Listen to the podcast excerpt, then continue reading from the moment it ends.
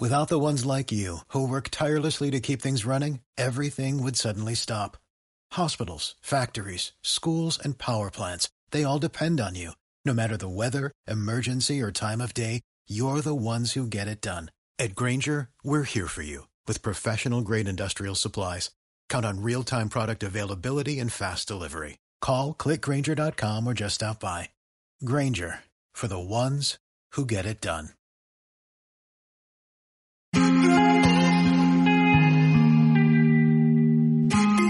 Sin límites, más allá de tus fronteras, por Estefanía Salvador y Manuela Barronzoro, aquí en CLM Activa Radio.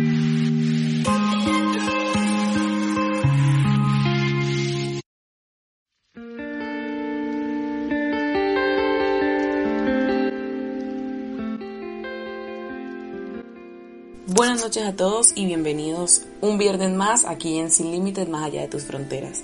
¿Cómo están? ¿Qué planes tienen para este fin de semana? Espero que sea muy activo y lleno de muchas cosas buenas. Buenas noches Manu y buenas noches a todos nuestros oyentes. Por fin viernes, qué bueno, de verdad esta semana para mí fue eterna y creo que el fin de semana también lo será. Ya comenzamos Manuel y yo exámenes y muchos trabajos, pero bueno, ya cada vez falta menos para el tan deseado verano y además ya está haciendo un clima espectacular, así que bueno, hay muchas ganas de verano, la verdad.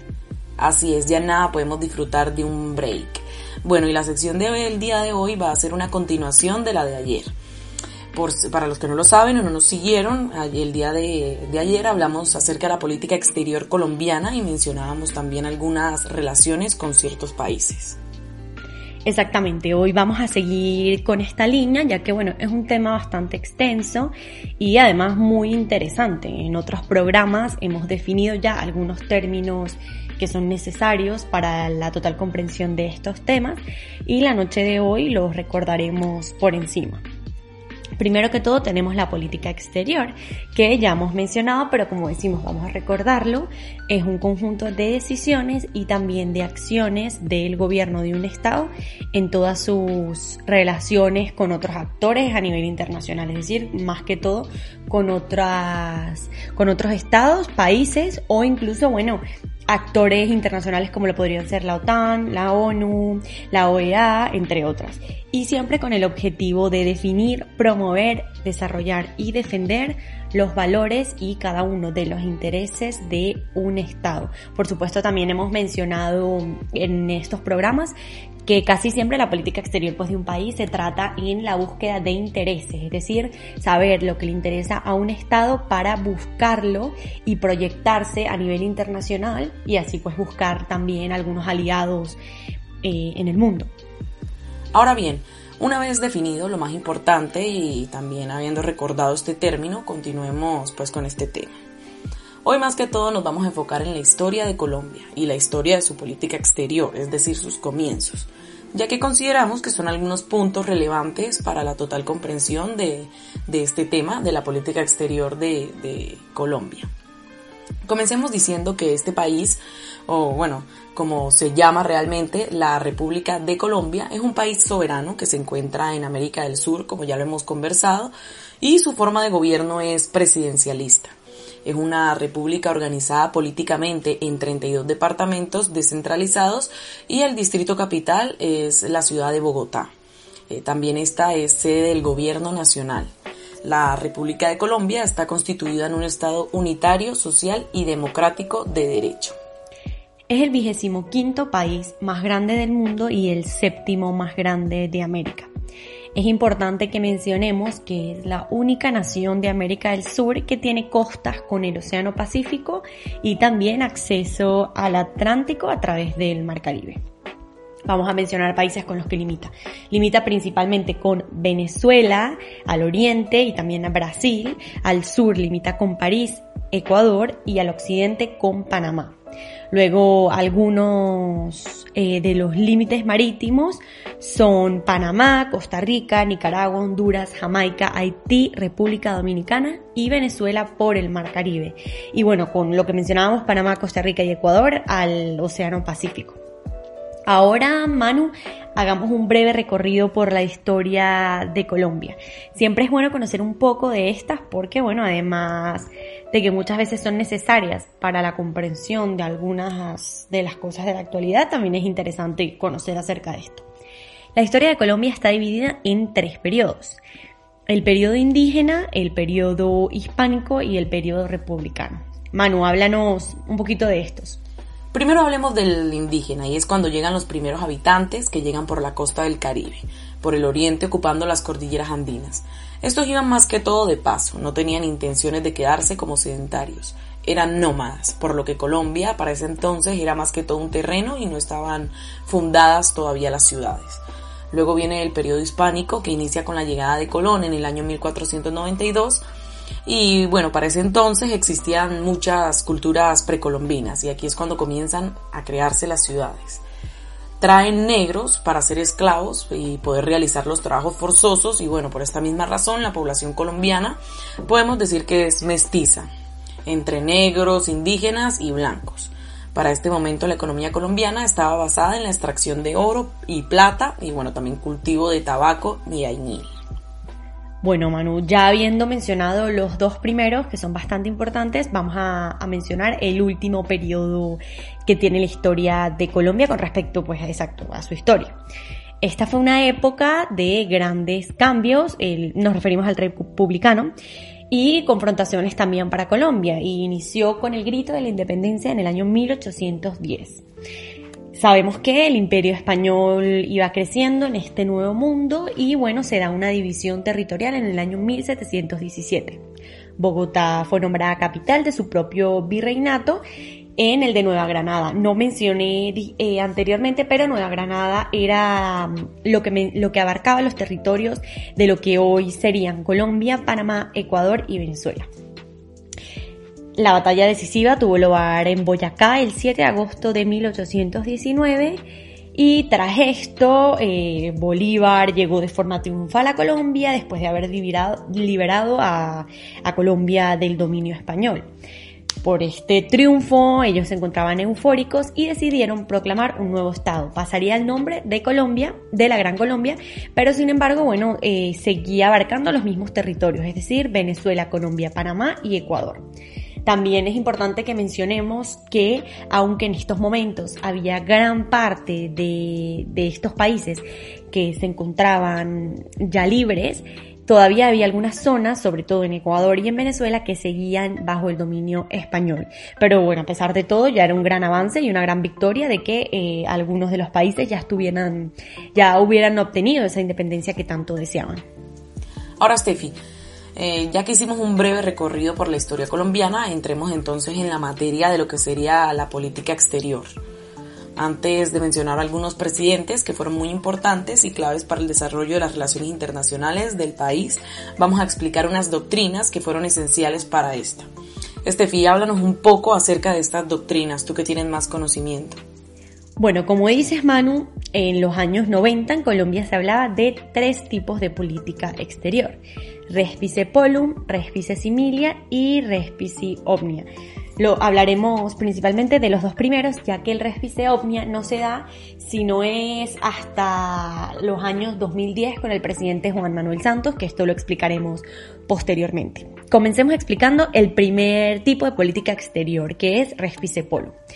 Bueno, esto específicamente es una doctrina que significa mirar hacia el norte. ¿Qué quiere decir esto? Bueno, que Colombia iba a copiar todas las actuaciones en materia de política de Estados Unidos. Es decir, para ellos el norte era su política exterior y debían estar eh, allá, en eso que consideraban una poderosa nación y que ningún otro país de América Latina eh, ejercía tanto poder como lo que era el norte de Colombia.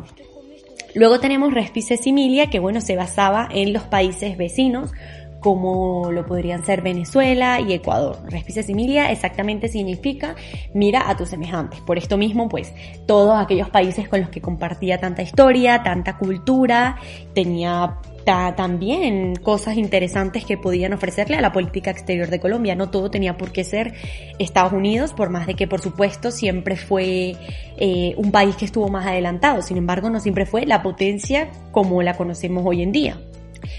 Más sí, bueno, mencionar que Estados Unidos siempre tuvo una fuerza importante e imponente, que también mencionaremos posteriormente. Y por último ya tenemos el respice ovnia, que es mirar al universo, mirar en conjunto. Ahora llegó el momento de hablar de lo que a mí, de mi parecer, es lo más interesante de, de esta historia. Hablemos entonces de algunos hechos que marcaron la historia de la política exterior de este país. El primero que podemos destacar es durante el siglo XIV cuando se vivió un clima de, exclusión política que desencadenó la guerra de los mil días. Esta guerra fue eh, más que todo por inconformidades antipolíticas. Se caracterizó por un enfrentamiento irregular entre el ejército gubernamental bien organizado y un ejército de guerrillas liberales mal entrenado y anárquico. El conflicto tuvo como resultado la devastación económica de la nación, más de 100.000 muertos y las consecuencias sociales que pronto dieron pie para la posterior separación de Panamá, que en ese entonces era uno de los departamentos de Colombia en noviembre de 1903. Esta, esta guerra de los mil días se llamó así también porque, bueno, en concreto fueron 1132 días de guerra, pero bueno, también eh, la cifra de muertos fueron eh, alrededor de los mil y justamente alrededor de los mil días fue su duración. Esta separación, Manu, fue una pérdida inmensa porque, bueno, estamos hablando de lo que para, para los colombianos era una joya, le daba a Colombia pues un peso importante geográficamente y geopolítico en todo lo que era el ámbito continental y bueno, el tema de Panamá fue un problema grande porque para ese entonces, como habíamos mencionado, Panamá era uno de los departamentos que todavía formaba parte de Colombia. Estados Unidos comenzó eh, con fuerza, como mencionábamos, tratando de que este territorio se separara porque a ellos les interesaba crear un panal un canal que actualmente pues es el canal de Panamá. Y por eso es que mencionamos que Estados Unidos a pesar de que no siempre fue esa gran potencia siempre estuvo pues eh, con un poder importante y velando por los intereses y siempre pues estando un paso antes que los otros digamos entonces, la separación de, de, Panamá después de esta guerra que de comentas, Manu, de los, de los mil días, fue mm, algo que marcó la política exterior de Panamá y que además pues afectó bastante. Ya de por sí eh, Colombia se encontraba devastada económicamente y esto iba a ser una pérdida mucho mayor. Otro hecho que podemos mencionar muy relevante es que en Bogotá, en el año 1948, eh, se manifiesta el compromiso de 21 países, eh, incluyendo a Colombia, para formar la, la OEA con el fin de lograr una orden de paz, justicia, fomentar la solidaridad, robustecer la colaboración y defender la soberanía, la integridad territorial y la dependencia. Esto está en el artículo 1 en la Carta de la OEA. ¿Por qué fue importante esto para Colombia? Bueno, porque sabemos o, bueno, aprendemos que después de la ONU, eh, la OEA es el organismo multilateral más grande y es importante para Colombia que se haya firmado en su país, por supuesto, en Bogotá, como decíamos. A partir de esta fecha, Colombia no tuvo mayor trascendencia en la política exterior hasta 1980, donde llegan algunos gobiernos de los presidentes como Virgilio Barco, que eh, presidió durante el periodo de 1986 a 1990, César Gaviria de 1990 a 1994 y Ernesto Samper de 1994 a 1998. Estos fueron los responsables hacia lo que varios analistas clasificaron como la narcotización de la política exterior. Toda la política exterior se basó en la lucha contra el narcotráfico y más que todo se critica porque en vez de hacerlo un problema nacional, se puso a un nivel internacional. Durante los gobiernos de Andrés Pastrana, que fueron del año 1998 al 2002, y Álvaro Uribe de 2002 al 2010, fue más de lo mismo. Y la política exterior de Colombia se enfatizó en el narcoterrorismo que, que, que que estaba eh, formado, que estaba realizado por guerrillas como las FARC y el ELN en ese momento lo, por lo tanto lo internacionalizan y bueno, establecen que era lo peor y que era la amenaza más grave que enfrentaba la democracia colombiana y que sin apoyo externo el país prácticamente era un estado fallido. Por tanto, la estrategia de internacionalización del conflicto consistió pues entonces en una decisión del gobierno colombiano para involucrar a los Estados Unidos. Colombia priorizó en la década pasada su relación con los, con los Estados Unidos manteniendo un esquema de respice y polum, que significa mirar hacia el norte, es decir, el ideal americano. Ahora bien, llegamos a Juan Manuel Santos, que llega al cargo en el año 2010. A punto de su estrategia o su doctrina, como lo decía, respice omnia, que era, como dijimos, mirar al conjunto, mirar al mundo. Entonces, él, esto es importante porque él fue el principal, eh, bueno, el primer eh, presidente que toma a conciencia el problema que tenía Colombia con la guerrilla, con el narco, y en vez de hacer, como mencionó mi compañero anterior, a que lo, y que este problema no lo exteriorizó, Juan Manuel Santos se encargó de, eh, de hacer un problema interno, Además, bueno, restableció sus relaciones con todos los estados latinoamericanos, que era algo que no había pasado hasta ahora, porque más que, más que todo estaban metidos en la doctrina Respice Polum, que como mencionamos era eh, mirar todo el tiempo hacia Estados Unidos, más no ver la importancia de los estados latinoamericanos. Por esto también, pues, Juan Manuel Santos fue de gran importancia. Y como mencionábamos, hizo público su reconocimiento pues, de, que, de que había un conflicto armado interno y crea la base internacional de legitimidad del proceso de paz. Colombia en este momento se ve ante los demás países como un país en donde el proceso de paz estaba presente y a partir de este momento eh, se buscaba proyectarse como un país más propositivo, más activo y más autónomo, por supuesto. Luego, más adelante, en el año 2016, bajo la misma presidencia de Juan Manuel Santos, eh, luego de más de 50 años de conflicto armado con la FARC, se firma un acuerdo de paz que pone fin a la violencia con esta guerrilla y es súper importante porque para Colombia es uno de los tratados y de, de los acuerdos más importantes. Se está poniendo fin pues a este crimen organizado que había arrasado con la vida de tantas personas y que había puesto también a Colombia en la mira internacional como un país, digamos, problemático. Y por esta vía del acuerdo de paz, pues las FARC se comprometen a entregar todas sus armas a las Naciones Unidas, a no incurrir en delitos como lo que ellos tenían de modo operandi, que era el secuestro, la extorsión, el reclutamiento de menores y bueno, todo el vínculo que estos tenían con el narcotráfico, entonces ellos se comprometen a parar esta guerra sin fin. Ya luego tenemos desde el 2018 al actual presidente Iván Duque, que fue justamente propuesto por Juan Manuel Santos y es quien se encuentra eh, actualmente en la presidencia siguiendo con todos los acuerdos de paz. Y bueno chicos, esto fue todo por hoy, una sección particularmente interesante de todo lo que conlleva las relaciones internacionales y que bueno, espero que hayan aprendido tanto como nosotras investigando sobre el tema y que les guste que toquemos estos temas internacionales. Muchas gracias y nos vemos el lunes en Sin Límites, más allá de tus fronteras. Feliz viernes.